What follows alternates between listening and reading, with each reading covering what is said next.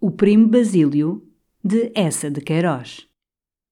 Capítulo 5 A manhã estava abrasadora. Um pouco depois do meio-dia, Joana, estirada numa velha cadeira de vime da Ilha da Madeira, que havia na cozinha, dormitava a cesta.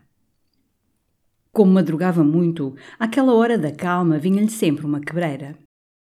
As janelas estavam cerradas ao sol faiscante. As panelas no lume faziam um ronron dormente. E toda a casa, muito silenciosa, parecia amodorrada no amolecimento do calor tórrido, quando Juliana entrou como uma rajada, atirou para o chão, furiosa, uma braçada de roupa suja e gritou: Raios me partam se não há um escândalo nesta casa que vai tudo raso. Joana deu um salto, estremunhada. Quem quer as coisas em ordem, olha por elas berrava a outra com os olhos injetados. Não é estar todo o dia na sala a palrar com as visitas. A cozinheira foi fechar a porta precipitadamente, já assustada. Que foi, senhora Juliana? Que foi? Está com a mosca. Tem o sangue a ferver. Sangrias. Sangrias. Tem peguilhado por tudo. Não estou para aturar. Não estou. E bati o pé com frenesi. Mas que foi? Que foi? Diz que os colarinhos tinham pouca goma. Poxa, despropositar. Estou farta de aturar. Estou farta. Estou até aqui, bradava, puxando a pele engelhada da garganta. Pois que não faça sair de mim. Que me vou e pespego-lhe na cara porquê. Desde que aqui temos homem e pouca vergonha, boas noites. Quem quiser que se meta em alhadas. Oh, senhora Juliana, pelo amor de Deus, Jesus! E a Joana apertava a cabeça nas mãos. Ai, se a senhora ouve! Que ouça, digo-lhe na cara: estou farta, estou farta. Mas, de repente, fez-se branca como a cal, caiu sobre a cadeira de vime com as duas mãos contra o coração, os olhos em alvo. Senhora Juliana, gritou Joana, Senhora Juliana, fale! Borrifou-a de água, sacudiu-a ansiosamente. Nossa Senhora nos valha, Nossa Senhora nos valha, está melhor? Fale! Juliana deu um suspiro longo, de alívio, cerrou as pálpebras e arquejava devagarinho, muito prostrada. Como se sente? Quer um caldinho? É fraqueza, há de ser fraqueza. Foi apontada, murmurou Juliana. Ai, aqueles frenesis matavam-na, dizia a cozinheira, remexendo-lhe o caldo, muito pálida também. A gente tinha de aturar os amos, que tomasse a substância, que sossegasse. Naquele momento, Luísa abriu a porta. Vinha em colete e saia branca. Que barulho era aquele? A senhora Juliana, que lhe tinha dado uma coisa, quase desmaiara. Foi apontada, balbuciou Juliana. E erguendo-se com um esforço, se a senhora não precisa nada, vou ao médico. Vá, vá, disse Luísa logo e desceu. Juliana pôs a tomar o seu caldo com um vagar moribundo. Joana a consolava abaixo. Também a senhora Juliana renegava-se por qualquer coisa. E quando a gente tem pouca saúde, não há nada pior que enfrenesiar-se. É que não imagina. E abafava a voz, arregalando os olhos. Tem estado de não se poder aturar. Está-se a vestir que nem para uma partida. Amarfanhou uns poucos de colares, atirou-os para o chão, que eu engomava que era uma porcaria, que não servia para nada. Ai, estou farta, repetia. Estou farta. É ter paciência. Todos têm sua cruz. Juliana teve um sorriso lívido, ergueu-se com um grande ai, escabichou os dentes, apanhou a roupa suja e subiu ao sótão. Daí a pouco, de luvas pretas, muito amarela, saiu. Ao dobrar a esquina da rua, de fronte do estanco, parou indecisa. Até ao médico era um estirão. E estava que lhe tremiam as pernas. Mas também largar três tostões para trem. Psst, fez do lado uma voz doce. Era a estanqueira, com o seu longo vestido de luto tingido, o seu sorriso desconsolado. Que era feita a senhora Juliana, a dar o seu passeio, hã? Gabou-lhe a sombrinha preta de cabo de osso. De muito gosto, disse. E como ia de saúde? Mal. Dera-lhe a pontada. Ia ao médico. Mas a estanqueira não tinha fé nos médicos. Era dinheiro deitado à rua. Citou a doença do seu homem, os gastos, um horror de moedas. E para quê? Para o ver penar e morrer como se nada fosse. Era um dinheiro que sempre chorava. E suspirou. Enfim, fosse feita a vontade de Deus. E lá por casa do senhor engenheiro? Tudo sem novidade. Ó oh, senhora Juliana, quem é aquele rapaz que vai agora por lá todos os dias? Juliana respondeu logo: É o primo da senhora. Dão-se muito. Parece. Tossiu e com um cumprimentozinho, pois muito boas tardes, senhora Helena. E foi resmungando: Ora, fica-te a chuchar no dedo, lesma. Juliana detestava a vizinhança. Sabia que a escarneciam, que a imitavam, que lhe chamavam a tripa velha. Pois também dela não haviam de saber nada.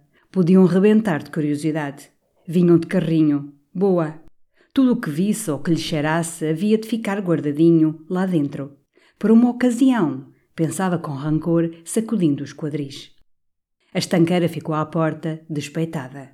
E o Paulo dos móveis, que as vira conversar, veio logo, deslizando subtilmente nas suas chinelas de tapete.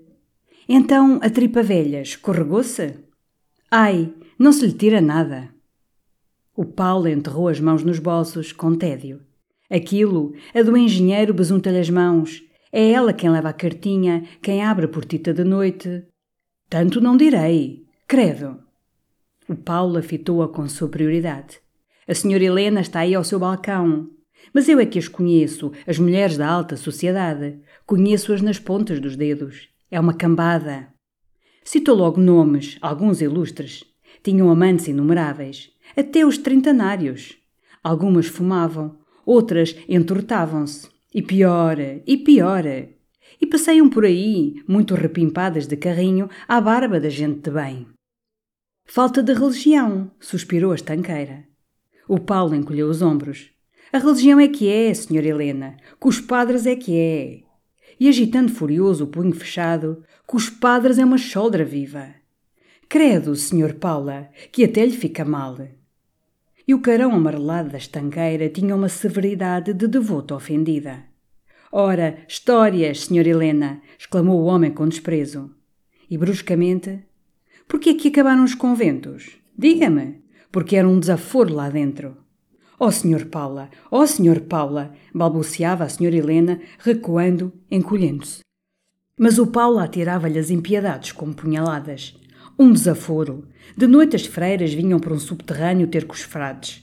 E era vinhaça e mais vinhaça. E batiam o fandango em camisa. Anda isso por aí em todos os livros. E erguendo-se nas chinelas. E os jesuítas se vamos a isso. Sim, diga mas recuou e, levando a mão à pala do boné, um criado da senhora, disse com respeito. Era Luísa que passava, vestida de preto, o véu descido. Ficaram calados a olhá-la. Que ela é muito bonita, murmurou a estanqueira com admiração. O Paula franziu a testa. Não é mau bocado, disse, e acrescentou, com desdém, para quem gosta daquilo. Houve um silêncio, e o Paula rosnou não são as saias que me levam o tempo, nem disto. E bateu no bolso do colete, fazendo-o tilintar dinheiro. Tossiu, pigarreou e ainda áspero, venha de lá um pataco de chabregas. Foi para a porta do estanco enrolar o cigarro, assobiar. Mas os seus olhos arregalaram-se indignados. Numa das janelas de cima, na casa do engenheiro, tinha avistado, por entre as vidraças abertas, a figura enfesada do Pedro, o carpinteiro. Voltou-se para a estanqueira e, cruzando dramaticamente os braços, e agora que a patroa vai à vida, lá está o rapazola a entender-se com a criada. Soltou uma larga baforada de fumo e, com uma voz soturna, aquela casa vai se tornando um prostíbulo. Um quê, Sr. Paula? Um prostíbulo, Sr. Helena. É como se dissesse um alcoce. E, com passos escandalizados, o patriota afastou-se. Luísa ia enfim ao campo com Basílio. Consentira na véspera, declarando logo que era só um passeio de meia hora de carruagem sem se apiarem. Basílio ainda insistiu, falando em sombras de alamedas, uma merendinha, relvas. Mas ela recusou, muito teimosa, rindo, dizendo nada de relvas. E tinham combinado encontrar-se na Praça da Alegria.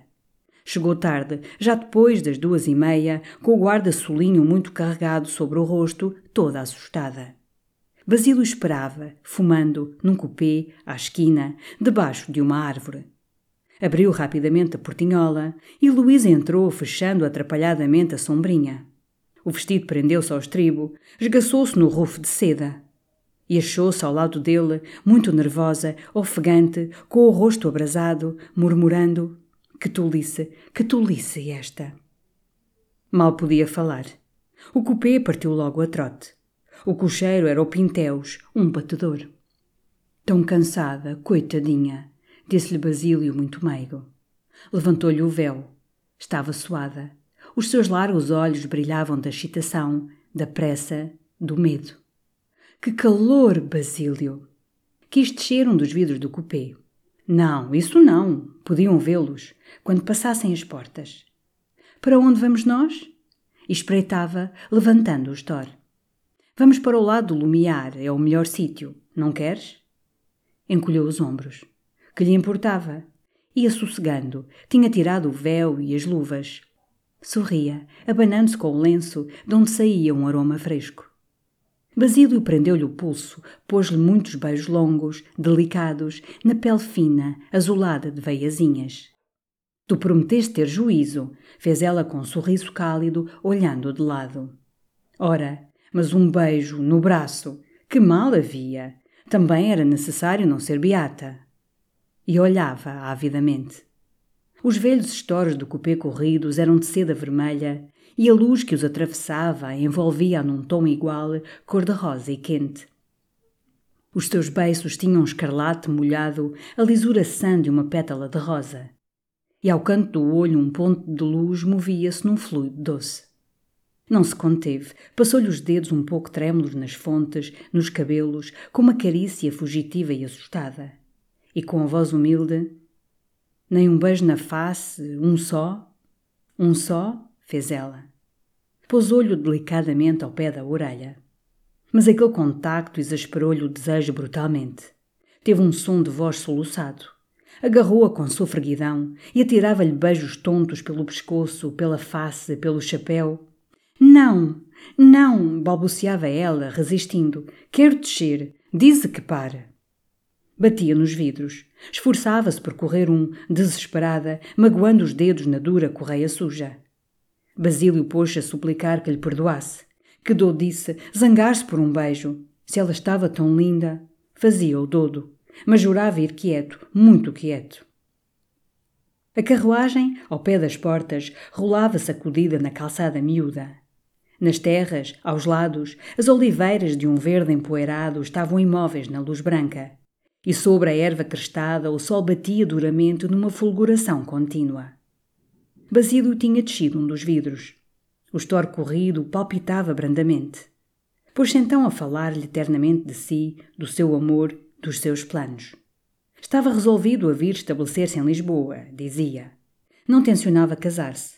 Amava e não compreendia nada melhor do que viver ao pé dela sempre. Dizia-se desiludido, enfastiado. Que mais lhe podia oferecer a vida? Tinha tido as sensações dos amores efêmeros, as aventuras das longas viagens.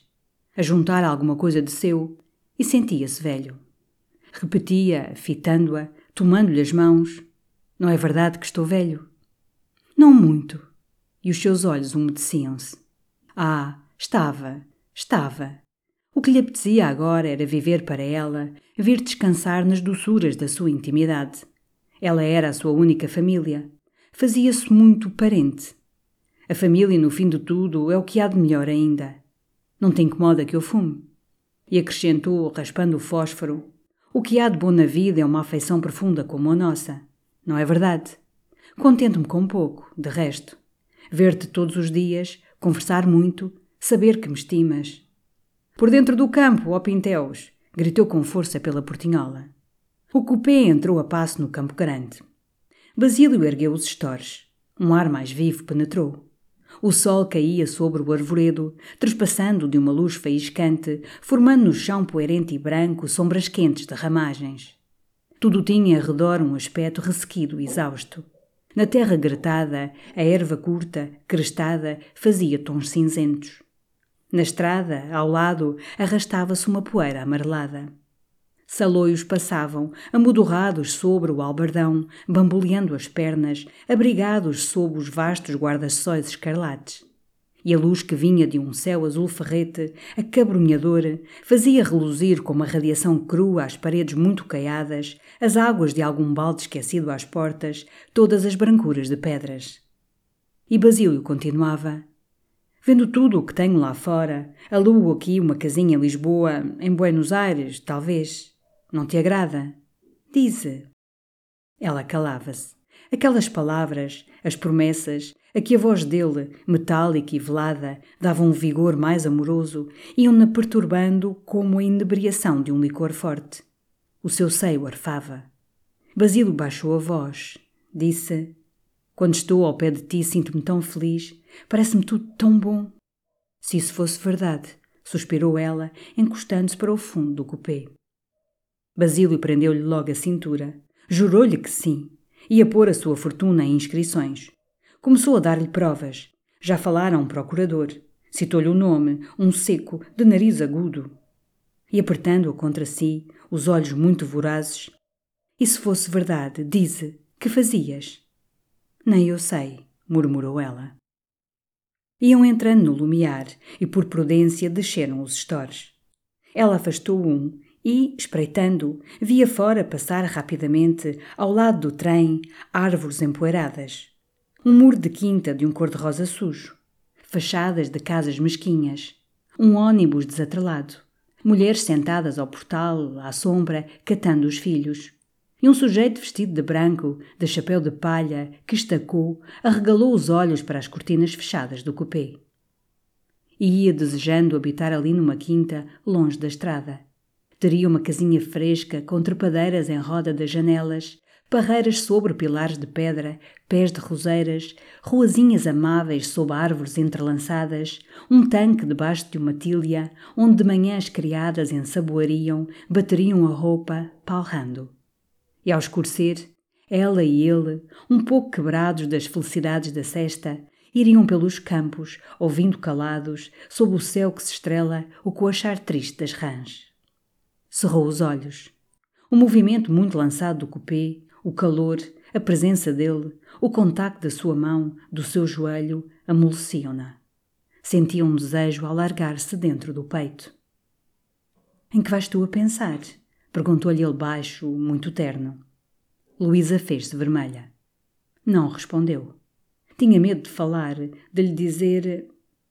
Basílio tomou-lhe a mão devagarinho, com respeito, com cuidado, como uma coisa preciosa e santa e beijou-lhe de leve, com a servilidade de um negro e a unção de um devoto. Aquela carícia tão humilde, tão tocante, quebrou-a. Os seus nervos distenderam-se. Deixou-se cair para o canto do cupê, rompeu a chorar. Que era? Que tinha? Prendera-a nos braços, beijava, dizia-lhe palavras loucas. Queres que fujamos? As suas lagrimazinhas redondas e luminosas rolando devagarinho sobre aquela face mimosa, enterneciam-no e davam aos seus desejos uma vibração quase dolorosa. Foge comigo, vem, levo-te, vamos para o fim do mundo. Ela soluçou, murmurou muito duridamente: Não digas tolices.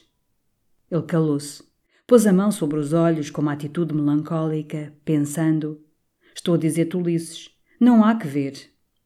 Luísa limpava as lágrimas, assoando-se devagarinho. É nervoso, disse. É nervoso.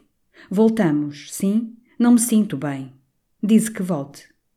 Basílio mandou bater para Lisboa. Ela queixava-se de um ameaço de enxaqueca. Ele tinha-lhe tomado a mão, repetia-lhe as mesmas ternuras. Chamava-lhe sua pomba, seu ideal. E pensava baixo: estás caída. Pararam na Praça da Alegria.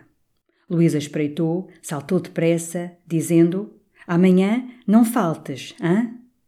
Abriu o guarda-solinho, carregou-o sobre o rosto, subiu rapidamente para a patriarcal. Basílio então desceu os vidros e respirou com satisfação. Acendeu outro charuto, estendeu as pernas, gritou: Ao Grêmio, ó Pinteus! Na sala de leitura, o seu amigo Visconde Reinaldo, que havia anos vivia em Londres e muito em Paris também, lia o Times languidamente, enterrado numa poltrona. Tinham vindo ambos de Paris com promessa de voltarem juntos por Madrid. Mas o calor desolava Reinaldo. achava a temperatura de Lisboa reles.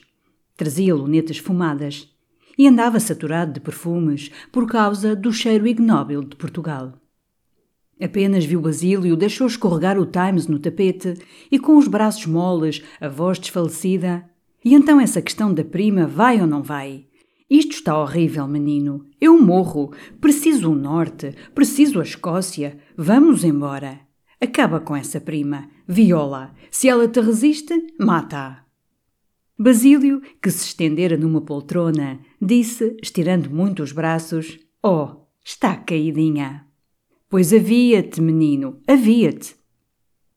Apanhou moribundamente o Times, bocejou, pediu soda, soda inglesa. Não havia, veio dizer o criado. Reinaldo fitou Basílio com espanto, com terror e murmurou soturnamente: Que abjeção de país! Quando Luís entrou, Juliana, ainda vestida, disse-lhe logo à porta: O senhor Sebastião está na sala. Tem estado um horror de tempo à espera. Já cá estava quando eu cheguei. Tinha vindo com efeito havia meia hora. Quando a Joana lhe veio abrir, muito encarnada, com ar estremunhado, e resmungou que a senhora estava para fora, Sebastião ia logo descer com o alívio delicioso de uma dificuldade adiada. Mas reagiu, retesou a vontade, entrou, pôs-se a esperar. Na véspera tinha decidido falar-lhe, avisá-la que aquelas visitas do primo, tão repetidas, com um espalhafato, numa rua maligna, podiam comprometê-la. Era o diabo dizer-lhe, mas era um dever. Por ela, pelo marido, pelo respeito da casa. Era forçoso acautelá-la. E não se sentia acanhado. Perante as reclamações do dever, vinham-lhe as energias da decisão. O coração batia-lhe um pouco, sim, e estava pálido. Mas que diabo havia de lhe dizer? E passeando pela sala com as mãos nos bolsos e arranjando as suas frases, procurando-as muito delicadas, bem amigas. Mas a campainha retiniu, um frufru de vestido roçou o corredor e a sua coragem engelhou-se como um balão furado. Foi-se logo sentar ao piano, pôs-se a bater vivamente no teclado. Quando Luísa entrou, sem chapéu, descalçando as luvas, ergueu-se, disse embaraçado: tenho estado aqui a trautear um bocado. Estava à espera. Então de onde vem? Ela sentou-se, cansada. Vinha da modista, disse. Fazia um calor. Porque não tinha entrado as outras vezes. Não estava com visitas de cerimónia. Era família, era seu primo que viera de fora. Está bom, seu primo? Bom, tem estado aqui bastante. Aborrece-se muito em Lisboa, coitado. Ora, quem vive lá fora? Sebastião repetiu, esfregando devagar os joelhos. Está claro, quem vive lá fora. E Jorge tem-lhe escrito? perguntou Luísa. Recebi carta ontem. Também ela. Falaram de Jorge, dos tédios da jornada, do que contava do fantástico parente de Sebastião, da demora provável. Faz-nos uma falta aquele maroto, disse Sebastião. Luísa tossiu. Estava um pouco pálida agora. Passava às vezes a mão pela testa, cerrando os olhos. Sebastião, de repente, teve uma decisão. Pois eu vinha, minha rica amiga, começou. Mas viu ao canto do sofá, com a cabeça baixa, a mão sobre os olhos. Que tem? Está incomodada? É enxaqueca que me veio de repente. Já tinha tido ameaços na rua. E com uma força. Sebastião tomou logo o chapéu. E eu amassá-la. É necessário alguma coisa? Quer que vá chamar o médico? Não, vou-me deitar um momento, passa logo. Que não apanhasse ar, ao menos, recomendava ele. Talvez sinapismos ou rodelas de limão nas fontes. E em todo o caso, se não estivesse melhor, que o mandasse chamar. Isto passa. E apareça, Sebastião. Não se esconda. Sebastião desceu, respirou largamente. E pensava: eu não me atrevo, santo Deus. Mas à porta, ao levantar os olhos, viu no fundo escuro da loja de carvão o vulto enorme da carvoeira, de chambre branco, estendendo o olhar, cocando. Por cima, três das azevedos, entre as velhas cortinas de caça, juntavam as suas cabecinhas riçadas nalgum conciliabo maligno. Por trás dos vidros, a criada do doutor costurava, com olhares de lado, a cada momento, que lambiam a rua. E ao lado, na loja de móveis, sentiam-se as expectorações do patriota. Não passa um gato que esta gente não dê fé, pensou Sebastião. E que línguas! Que línguas! Devo fazê-lo, ainda que estoure. Se ela amanhã está melhor, digo-lhe tudo. Estava com efeito já boa, às nove horas, no dia seguinte, quando Juliana a foi acordar com uma cartinha da senhora Dona Leopoldina. A criada de Leopoldina, a Justina, uma magrita muito trigueira, de buço e olho vesgo, esperava na sala de jantar. Era amiga de Juliana, bajucavam-se muito, diziam-se sempre finezas. E depois de ter guardado a resposta de Luísa num cabazinho que trazia no braço, traçou o chale e, muito risonha, Então que há por cá de novo, senhora Juliana? Tudo velho, senhora Justina. E mais baixo, o primo da senhora, agora, vem todos os dias. Perfeito rapaz. Tossiram ambas, baixinho, com malícia. E por lá, senhora Justina, que vai por lá. Justina fez um aceno de desprezo. Um rapazola, um estudante. Fraca coisa. Sempre pinga, disse Juliana com um risinho. A outra exclamou: Olha quem, o pelintra, nem cheta. E erguendo o olhar com saudade, ai, como o Gama não há. Quando era no tempo do Gama, isso sim. Nunca ia que me não desse os seus dez tostões, às vezes meia libra.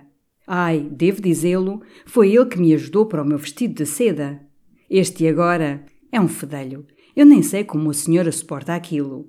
E amarelado, enfesado, aquilo não pode prestar para nada. Juliana disse então: Pois olhe, senhora Justina, eu agora é que começo a considerar. É onde se está bem, é em casas em que há podres. Encontrei ontem a Agostinha, a que está em casa do comendador, ao rato. Pois, senhor, não se imagina. É tudo o que se pode, tudo. Anel, vestido de seda, sombrinha, chapéu. E de roupa branca diz que é um enxoval. E tudo o coceiro, o que está com a ama. E pelas festas sua moeda. Diz que é um homem rasgado. Ela também, verdade seja, tem um trabalhão. Falo entrar pelo jardim e, para o fazer sair, tem de esperar. Ah, lá não, acudiu a Justina. Lá é pela escada. Riram baixinho, saboreando o escândalo. Gênios, disse Juliana. Ai, lá isso, o nosso tem estômago, afirmou Justina. Encontra-os na escada e tanto se lhe dá. E muito afetuosamente, arranjando o chale, e adeusinho, que se faz tarde, senhora Juliana. Ela vem hoje cá jantar, a senhora. Estive toda a manhã a engomar uma saia, desde as sete. Também eu por cá, disse Juliana. Elas é o que têm. Quando há amante, sempre há mais que engomar. Deitam mais roupa branca, deitam, observou a Justina. As que deitam, exclamou Juliana, com desprezo. Mas Luísa tocou a campainha dentro.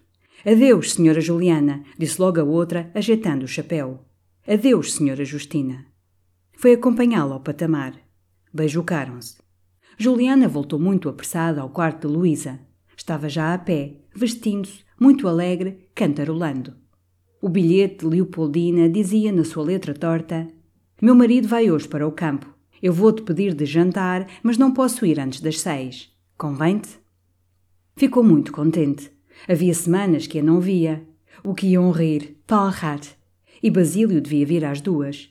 Era um dia divertido, bem preenchido. Foi logo à cozinha dar as suas ordens para o jantar. Quando descia, o criadito de Sebastião tocava a campainha com um ramo de rosas a saber se a senhora estava melhor. Que sim, que sim! gritou logo Luísa.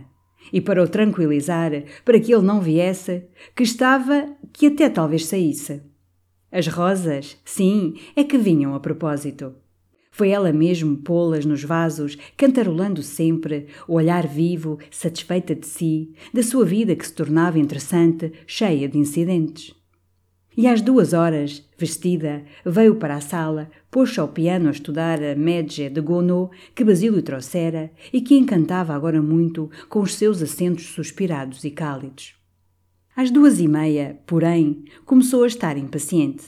Os dedos embrulhavam-se-lhe no teclado. Já devia ter vindo Basílio, pensava. Foi abrir as janelas, debruçar-se para a rua. Mas a criada do doutor, que costurava por dentro dos vidros, ergueu logo olhos tão sôfregos que Luísa fechou rapidamente as vidraças. Veio recomeçar a melodia, já nervosa. Uma carruagem rolou. Ergueu-se agitada, batia-lhe o coração. A carruagem passou. Três horas já. O calor parecia-lhe maior, insuportável. Sentia-se afogueada, foi cobrir-se de pó de arroz. Se Basílio estivesse doente, e num quarto de hotel, só com criados desleixados. Mas não, ter-lhe escrito nesse caso. Não viera, não se importara. Que grosseiro, que egoísta. Era bem tolo em se afligir. Melhor, mas abafava-se positivamente. Foi buscar um leque e as suas mãos enraivecidas sacudiram num frenesi a gaveta que não se abriu logo, um pouco perra. Pois bem, não o tornaria a receber. E acabava tudo. E o seu grande amor, de repente, como um fumo que uma rajada dissipa, desapareceu. Sentiu um alívio, um grande desejo de tranquilidade. Era absurdo, realmente, com um marido como Jorge, pensar noutro homem, um leviano, um estroina. Deram quatro horas. Veio-lhe uma desesperação. Correu ao escritório de Jorge, agarrou uma folha de papel, escreveu à pressa: Querido Basílio, por que não vens? Estás doente? Se soubesse os tormentos por que me fazes passar. A campainha retiniu. Era ele. Amarrotou o bilhete, meteu-o no bolso do vestido, ficou esperando, palpitante. Passos de homem pisaram o tapete da sala. Entrou, com o olhar faiscante. Era Sebastião. Sebastião, um pouco pálido, que lhe apertou muito as mãos. Estava melhor? Tinha dormido bem? Sim, obrigada, estava melhor. Sentara-se no sofá, muito vermelha. Mal sabia que dizer.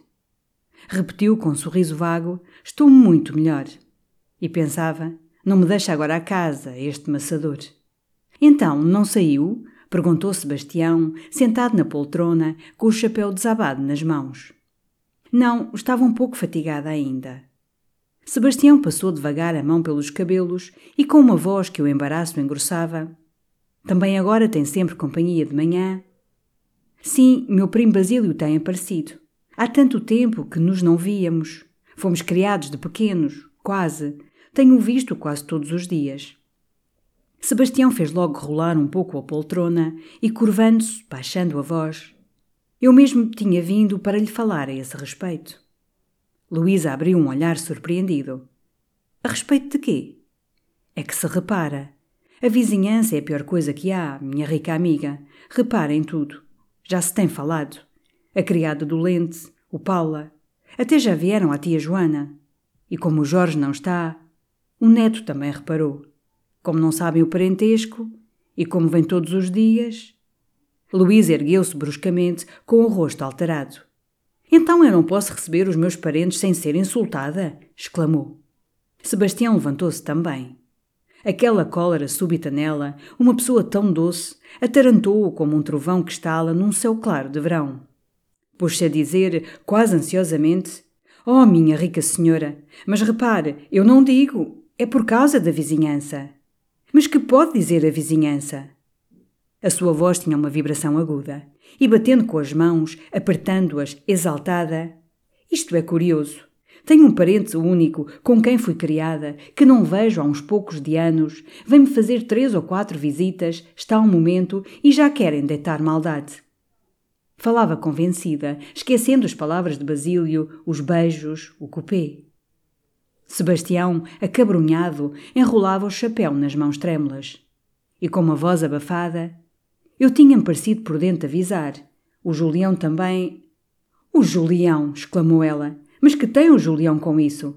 Com que direito se metem no que se passa em minha casa? O Julião! A intervenção, as decisões de Julião pareciam-lhe um acréscimo de afronta. Caiu numa cadeira, com as mãos contra o peito, os olhos no teto. Oh, se o Jorge aqui estivesse! Oh, se ele aqui estivesse, santo Deus! Sebastião balbuciou aniquilado. Era para seu bem. Mas que mal me pode suceder? E erguendo-se, indo de um móvel a outro, numa excitação. É o meu único parente. Fomos criados ambos, brincávamos juntos. Em casa da mamã, na Rua da Madalena, estava lá sempre. Ia lá jantar todos os dias. É como se fôssemos irmãos. Em pequena trazia-me ao colo. E amontoava detalhes daquela fraternidade, exagerando uns, inventando outros, ao acaso, na improvisação da cólera. Vem aqui, acrescentava, está um bocado, fazemos música, ele toca admiravelmente, fuma um charuto, vai-se. Instintivamente justificava-se. Sebastião estava sem ideia, sem resolução. Parecia-lhe aquela outra Luísa diferente que o assustava. E quase curvava os ombros sob a estridência da sua voz, que nunca conhecera tão forte, vibrando numa loquacidade trapalhona. Erguendo-se, enfim, disse com uma dignidade melancólica: Eu entendi que era o meu dever, minha senhora. Fez-se um silêncio grave. Aquele tom sóbrio, quase severo, obrigou-a a corar um pouco dos seus espalhafatos. Baixou os olhos, disse embaraçada: Perdoe, Sebastião. Mas realmente. Não, acredite, juro-lhe, estou-lhe muito obrigada em me avisar. Fez muito bem, Sebastião. Ele exclamou logo, vivamente, para evitar qualquer calúnia dessas línguas danadas. Pois não é verdade? Justificou então a sua intervenção com muita amizade. Às vezes, por uma palavra, arma-se uma intriga, e quando uma pessoa está prevenida. De certo, Sebastião, repetiu ela, fez perfeitamente bem em me avisar. De certo. Tinha-se sentado. O olhar reluzia-lhe febrilmente, e a cada momento limpava com o lenço os cantos da boca. Mas que é de eu fazer, Sebastião? Diga! Ele comovia-se agora de a ver assim ceder, aconselhar-se. Quase lamentava vir, com a gravidade das suas advertências, perturbar a alegria das suas intimidades.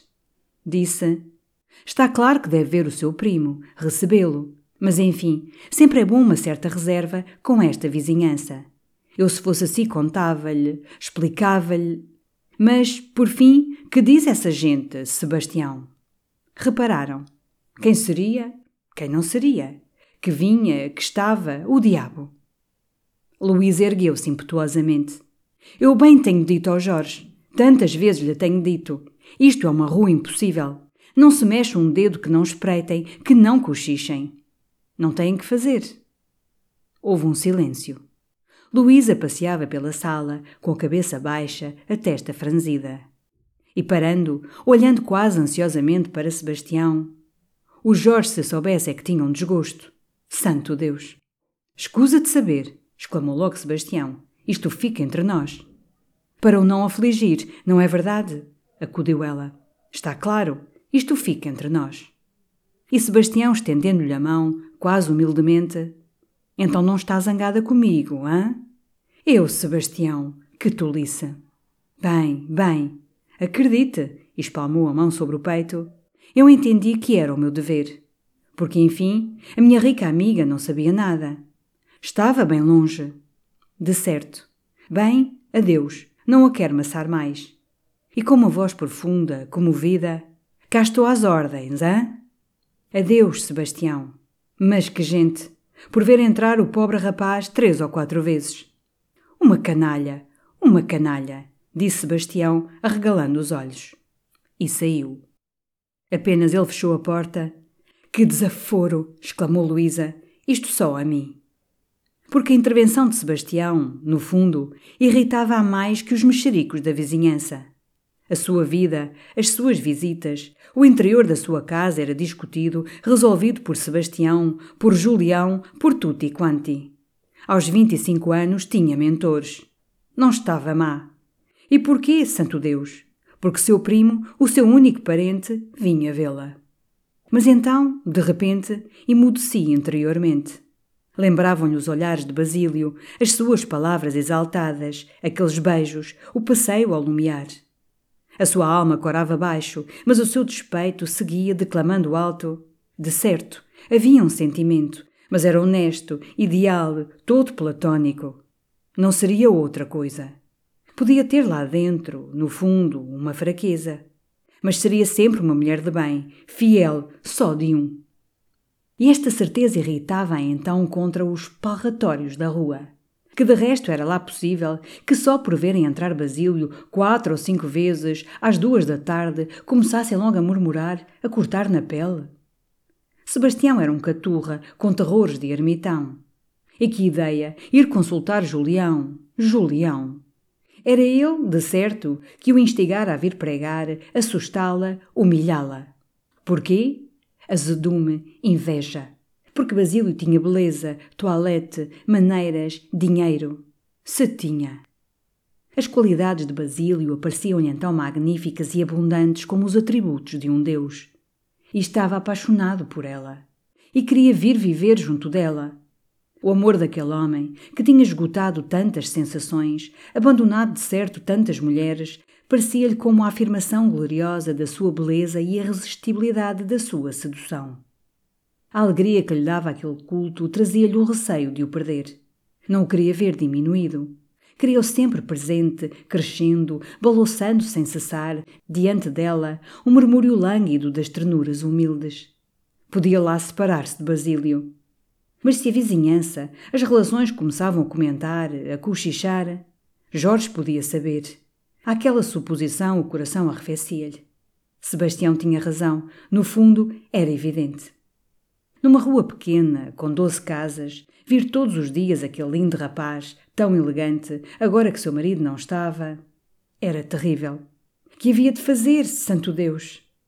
A campainha retiniu com força. Leopoldina entrou. Vinha furiosa com o cocheiro. Que imaginasse ela, hã? Tinha parado ao correio e o homem queria duas corridas. Um canalha assim. E que calor, uf! Atirou a sombrinha, as luvas. Agitou as mãos no ar para descer o sangue, dar-lhes palidez e diante do tocador, compondo ligeiramente os frisados do cabelo, com uma cor na pele, muito espartilhada, admirável no seu corpete coraçado. Que tens tu, filha? Estás toda no ar.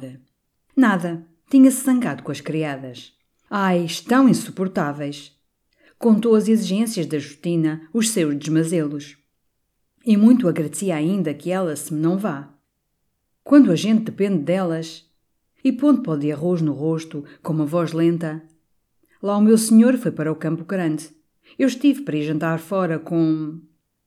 Suspendeu-se, sorriu e, voltada para Luísa, mais baixo, com um tom alegre, muito sincero. Mas olha, a falar a verdade, nem sabia onde, nem tinha dinheiro, que ele, coitado com a sua mesada, mal lhe chega. Disse comigo: Nada, vou ver a Luísa. Também os homens sempre, sempre secam. Que tens tu para jantar? Não fizeste cerimónia, hã? E com uma ideia súbita: Tens tu bacalhau? Devia haver, talvez. Que extravagância! Porquê? Ai, exclamou. Manda-me assar um bocadinho de bacalhau. Meu marido detesta o bacalhau. Aquele animal. Eu é a minha paixão. Com azeite e alho. Mas calou-se contrariada. Diabo! O quê?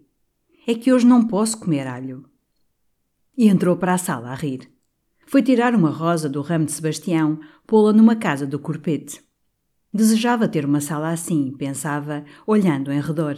Queria de repes azul, com dois grandes espelhos, um lustre de gás e o seu retrato a óleo de corpo inteiro, decotada, ao pé de um rico vaso de flores. Sentou-se ao piano, bateu rijamente o teclado, tocou motivos do Barba Azul. E vendo Luísa entrar, mandaste arranjar o bacalhau? Mandei. Assado? Sim. Gracias. E atirou com a voz mordente a sua canção querida da Grande Duquesa. Ouvi dizer que meu avô de vinho era um tal amador. Mas Luísa achava aquela música espalhafatona. Queria alguma coisa triste, doce. O fado, que tocasse o fado. Leopoldina exclamou logo: Ai, o fado novo! Tu não ouviste? É lindo, os versos são divinos. Preludiou, cantando com um balouçar lânguido da cabeça, o olhar erguido e turvo. O rapaz que eu ontem vi era moreno e bem feito. Tu não sabes isto, Luísa? Oh, filha, é o último, é de chorar. Recomeçou com o tom muito quebrado. Era a história rimada de um amor infeliz. Falava-se nas raivas do ciúme, nas rochas de Cascais, nas noites do luar, nos suspiros da saudade. Todo o palavreado mórbido do sentimentalismo lisboeta. Leopoldina dava tons dolentes à voz, revirava um olhar expirante. Uma quadra, sobretudo, enternecia. Repetiu a compaixão. Vejo nas nuvens do céu, nas ondas do mar sem fim, e por mais longe que esteja, sinto sempre ao pé de mim. Lindo! suspirava Luísa. E Leopoldina terminava com ais em que a sua voz se arrastava numa extensão desafinada. Luísa, de pé junto do piano, sentia o cheiro do feno que ela usava.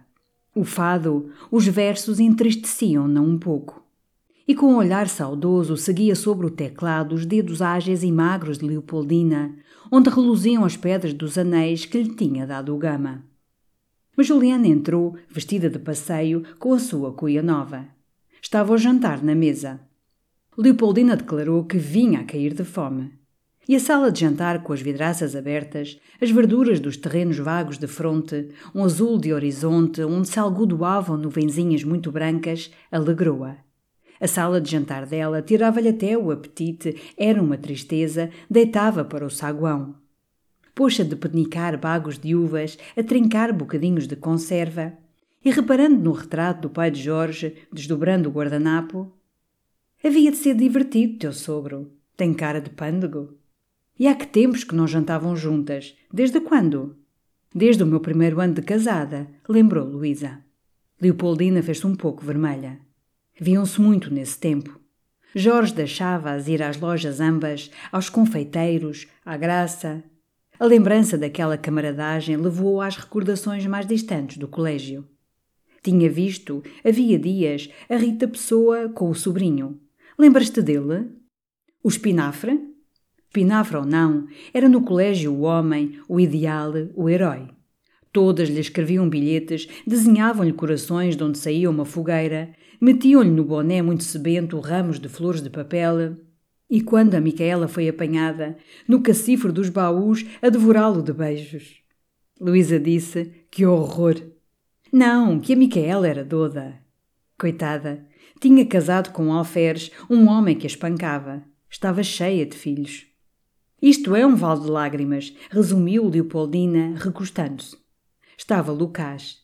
Servia-se muito, com gula. Depois picava um bocadinho da ponta do garfo, provava, deixava, punha-se a comer côdeas de pão que barrava de manteiga. E deleitava-se nas recordações do colégio. Que bom tempo! Lembras-te quando estivemos de mal? Luísa não se lembrava por tu teres dado um beijo na Teresa, que era o meu sentimento, disse Leopoldina. Puseram-se a falar dos sentimentos. Leopoldina tivera quatro. A mais bonita era a Joaninha, a Freitas. Que olhos! E que bem feita! Tinha-lhe feito o acordo um mês. Tu, Ulisses, disse Luísa, corando um pouco. Tu, Ulisses, porquê? Ai, era sempre com saudade que falava dos sentimentos. Tinham sido as primeiras sensações, as mais intensas.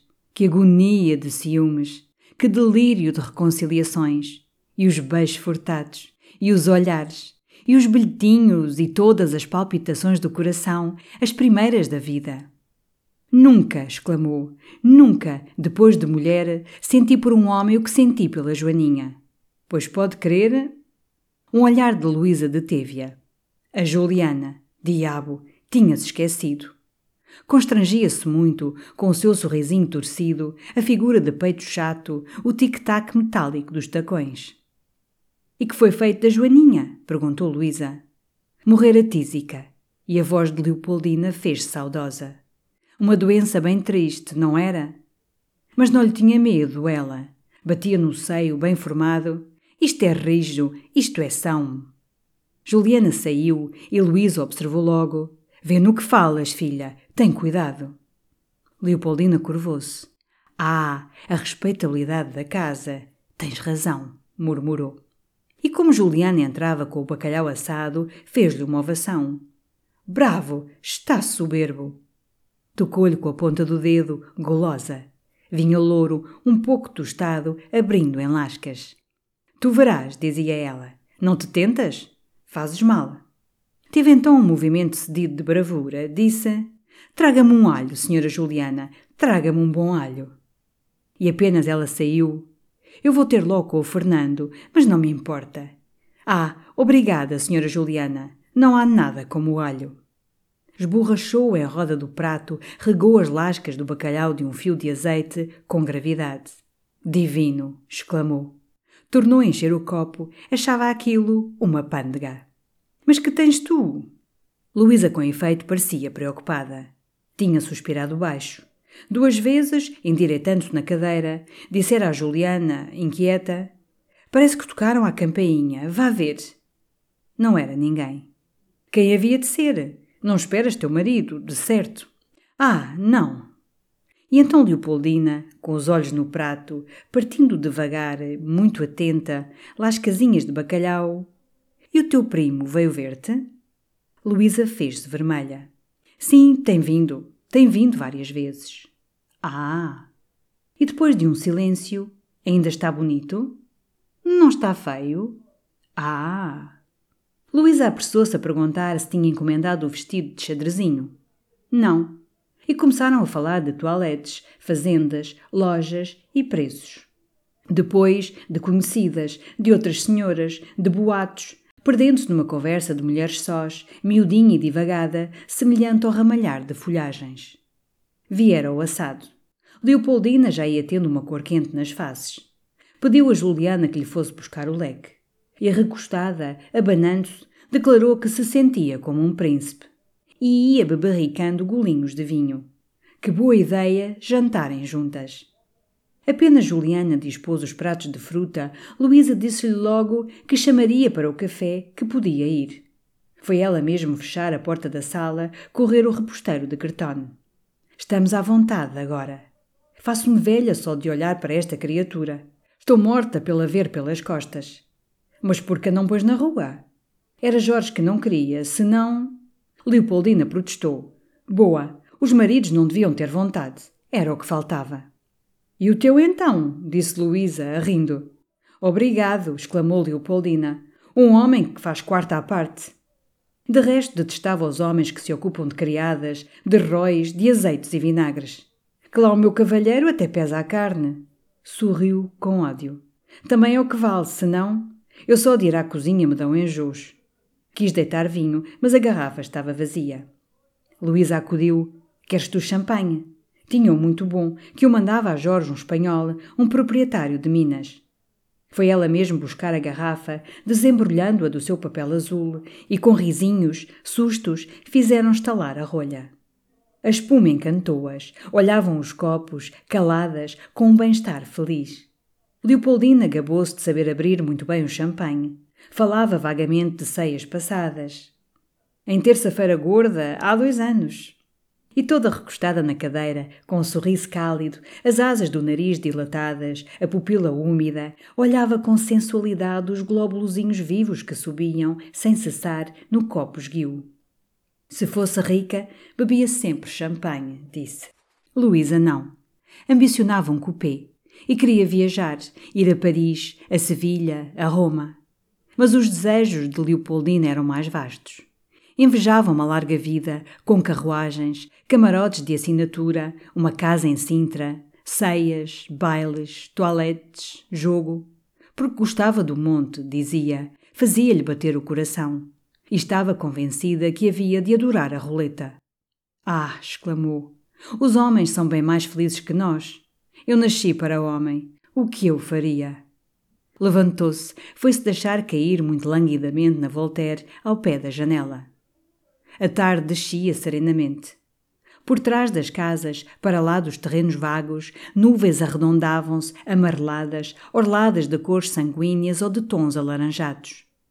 E voltando-lhe a mesma ideia de ação, de independência, um homem pode fazer tudo, nada lhe fica mal. Pode viajar, correr aventuras. Sabes tu, fumava agora um cigarrito. O pior é que Juliana podia sentir o cheiro.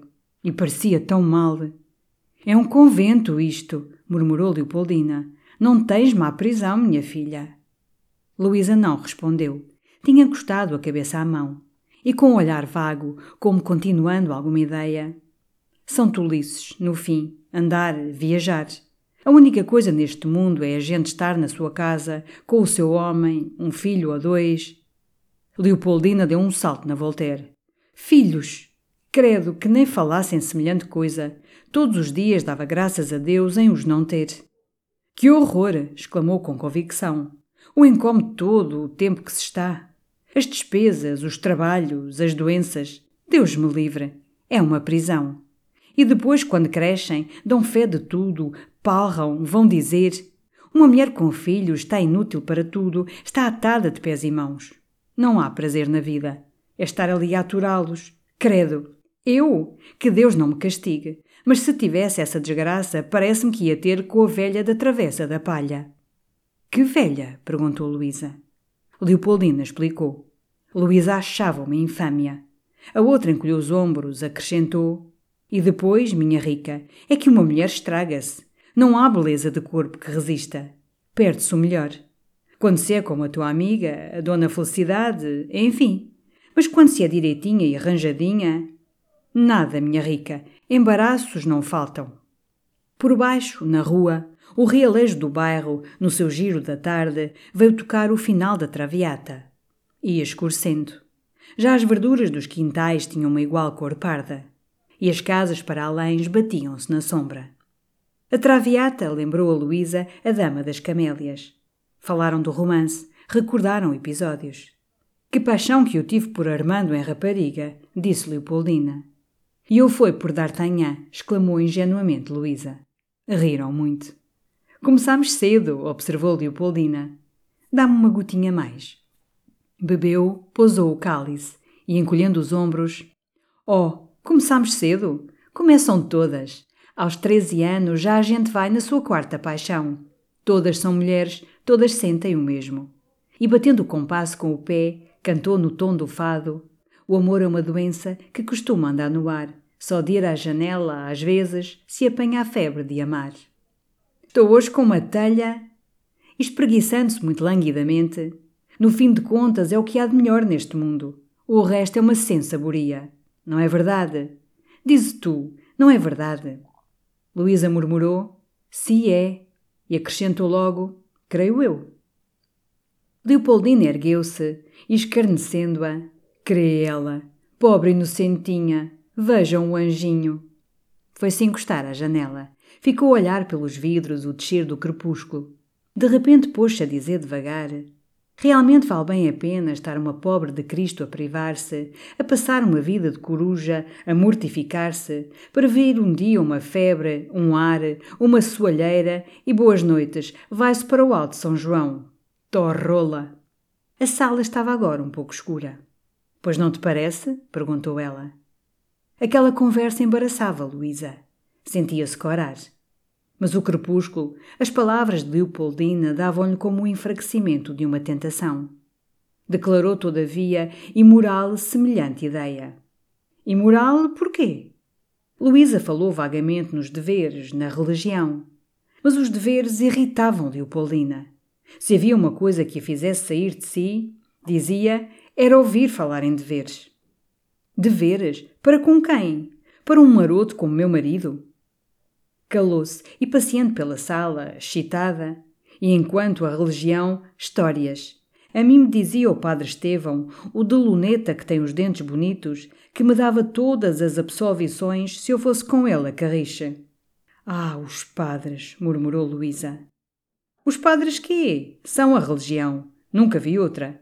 Deus, esse, minha rica, está longe, não se ocupa do que fazem as mulheres. Luísa achava horrível aquele modo de pensar. A felicidade, a verdadeira, segundo ela, era ser honesta e a bisca em família, resmungou Leopoldina com ódio. Luísa disse, animada: Pois olha que com as tuas paixões, umas atrás das outras. Leopoldina estacou: O quê? Não te podem fazer feliz? Está claro que não, exclamou a outra, mas. procurou a palavra. Não o quis empregar de certo. Disse apenas com um tom seco: Divertem-me. Calaram-se. Luísa pediu o café. Juliana entrou com a bandeja, trouxe luz. Daí a pouco foram para a sala. Sabes quem me falou ontem de ti? disse Leopoldina, indo estender-se no divã. Quem? O Castro. Que Castro? O Dióculos, o banqueiro. Ah, muito apaixonado por ti sempre. Luísa riu. Dodo, palavra, afirmou Leopoldina. A sala estava às escuras, com as janelas abertas. A rua esbatia-se num crepúsculo pardo. Um ar lânguido e doce amaciava a noite. Leopoldina esteve um momento calada. Mas o champanhe, a meia obscuridade, deram-lhe bem depressa a necessidade de cochichar confidenciazinhas. Estirou-se mais no divã, numa atitude toda abandonada. Pôs-se a falar dele. Era ainda o Fernando, o poeta. Adorava-o. Se tu soubesses, murmurava com ar de êxtase, é um amor de rapaz. A sua voz velada tinha inflexões de uma ternura cálida. Luísa sentia-lhe o hálito e o calor do corpo, quase deitada também, enervada. A sua respiração alta tinha por vezes um tom suspirado. E a certos detalhes mais picantes de Leopoldina soltava um risinho quente e curto, como de cócegas. Mas passos fortes de botas de taxas subiram a rua, e no candeeiro de fronte o gás saltou com um jato vivo. Uma branda claridade pálida penetrou na sala. Leopoldina ergueu-se logo. Tinha de ir já, já, ao acender do gás. Estava à espera o pobre rapaz. Entrou no quarto, mesmo às escuras, a pôr o chapéu, buscar a sombrinha. Tinha-lhe prometido, coitado, não podia faltar. Mas realmente embirrava de ir só. Era tão longe. Se a Juliana pudesse vir acompanhá-la. Vai sim, filha, disse Luísa. Ergueu-se preguiçosamente com um grande ai. Foi abrir a porta e deu de cara com Juliana na sombra do corredor. Credo, mulher, que susto!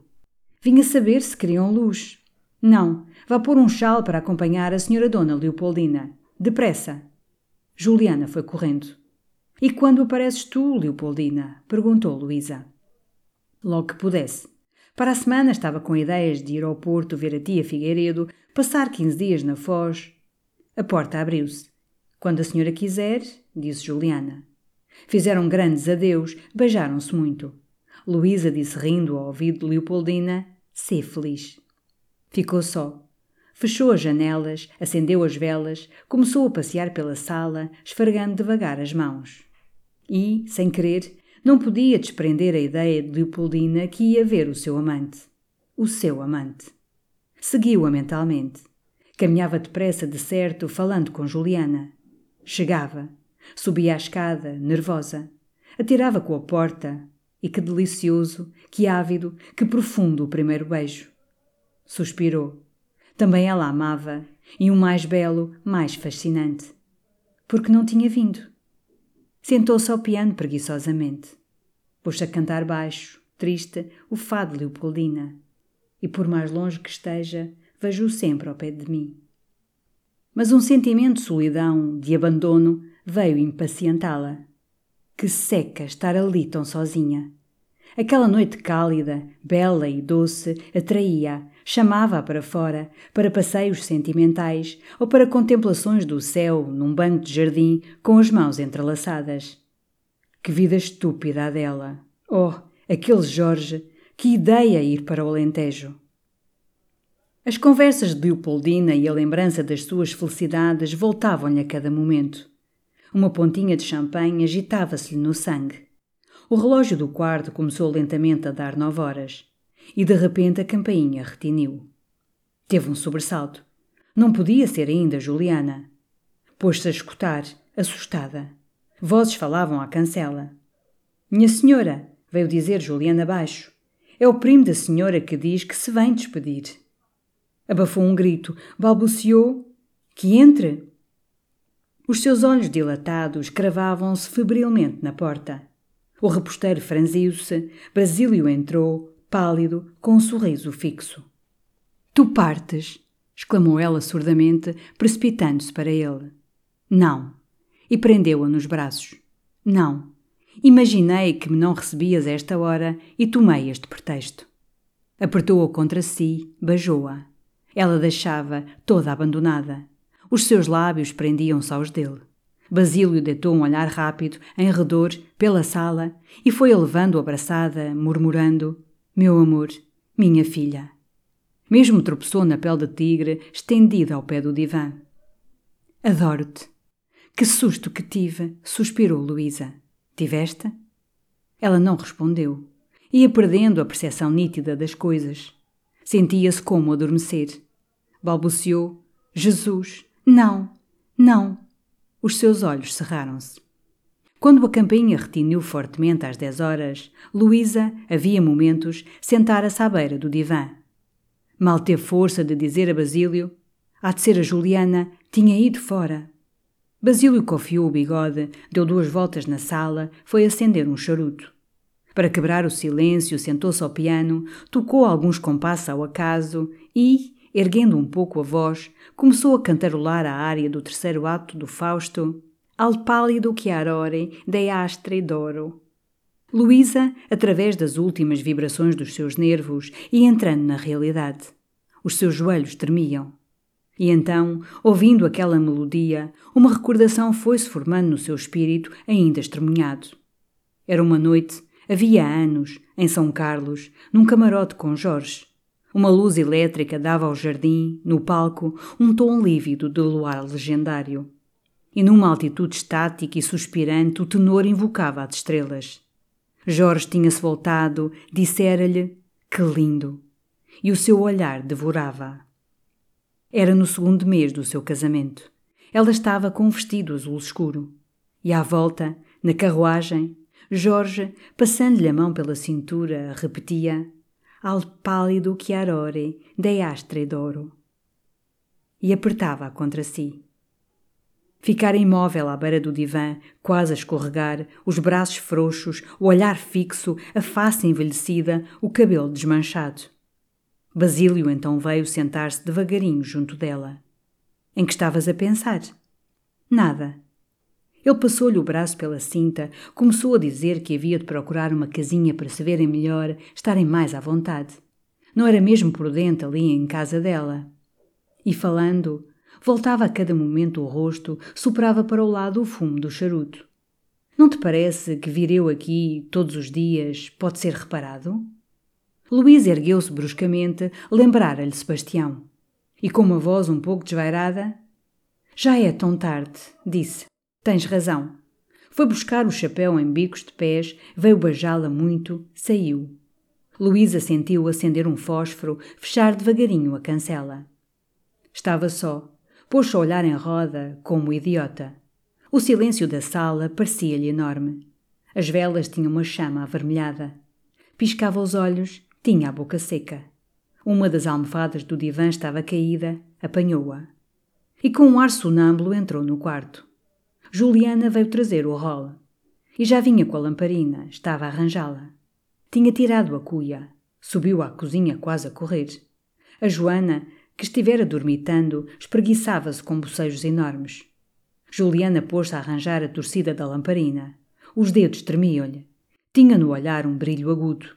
E depois de tossir, devagarinho, com um sorriso para Joana, e então a que horas veio o primo da senhora? Veio logo que Vossa Mercê saiu, estavam a dar as nove. Ah! Desceu com a lamparina e, sentindo Luísa na alcova a despir-se, A senhora não quer chá? perguntou com muito interesse. Não. Foi à sala, fechou o piano. Havia um forte cheiro de charuto. Pôs-se a olhar em redor, devagar, andando com um passo subtil. De repente agachou-se, ansiosamente. Ao pé do divã uma coisa reluzia. Era uma travessa de Luísa, de tartaruga, com o ar dourado. Tornou a entrar no quarto em pontas de pés, pousou-a no tocador, entre os rolos de cabelo. Quem anda aí? perguntou da alcova a voz sonolenta de Luísa. Sou eu, minha senhora, sou eu. Estive a fechar a sala. Muito boas noites, minha senhora. Àquela hora Basílio entrava no grêmio. Procurou pelas salas. Estavam quase desertas. Dois sujeitos, com os rostos entre os punhos, curvados em atitudes lúgubres, ruminavam jornais. Aqui e além, junto a mesinhas redondas, pessoas de calça branca mastigavam torradas com uma satisfação plácida. As janelas estavam fechadas, a noite quente e o calor mole do gás abafava. Ia descer quando, de uma saleta de jogo, de repente, saiu o ruído irritado de uma altercação. Trocavam-se injúrias, gritava-se: Mente! O asno é você! Basílio estacou, escutando. Mas, subitamente, fez-se um grande silêncio. Uma das vozes disse com brandura: Paus. A outra respondeu com benevolência: É o que devia ter feito há pouco. E imediatamente a questão rebentou de novo, estridente. Praguejavam, diziam obscenidades. Basílio foi ao bilhar. O Visconde Reinaldo, de pé, apoiado ao taco, seguia com uma imobilidade grave o jogo do seu parceiro. Mas apenas viu Basílio, veio para ele rapidamente e muito interessado. Então? Agora mesmo, disse Basílio mordendo o charuto.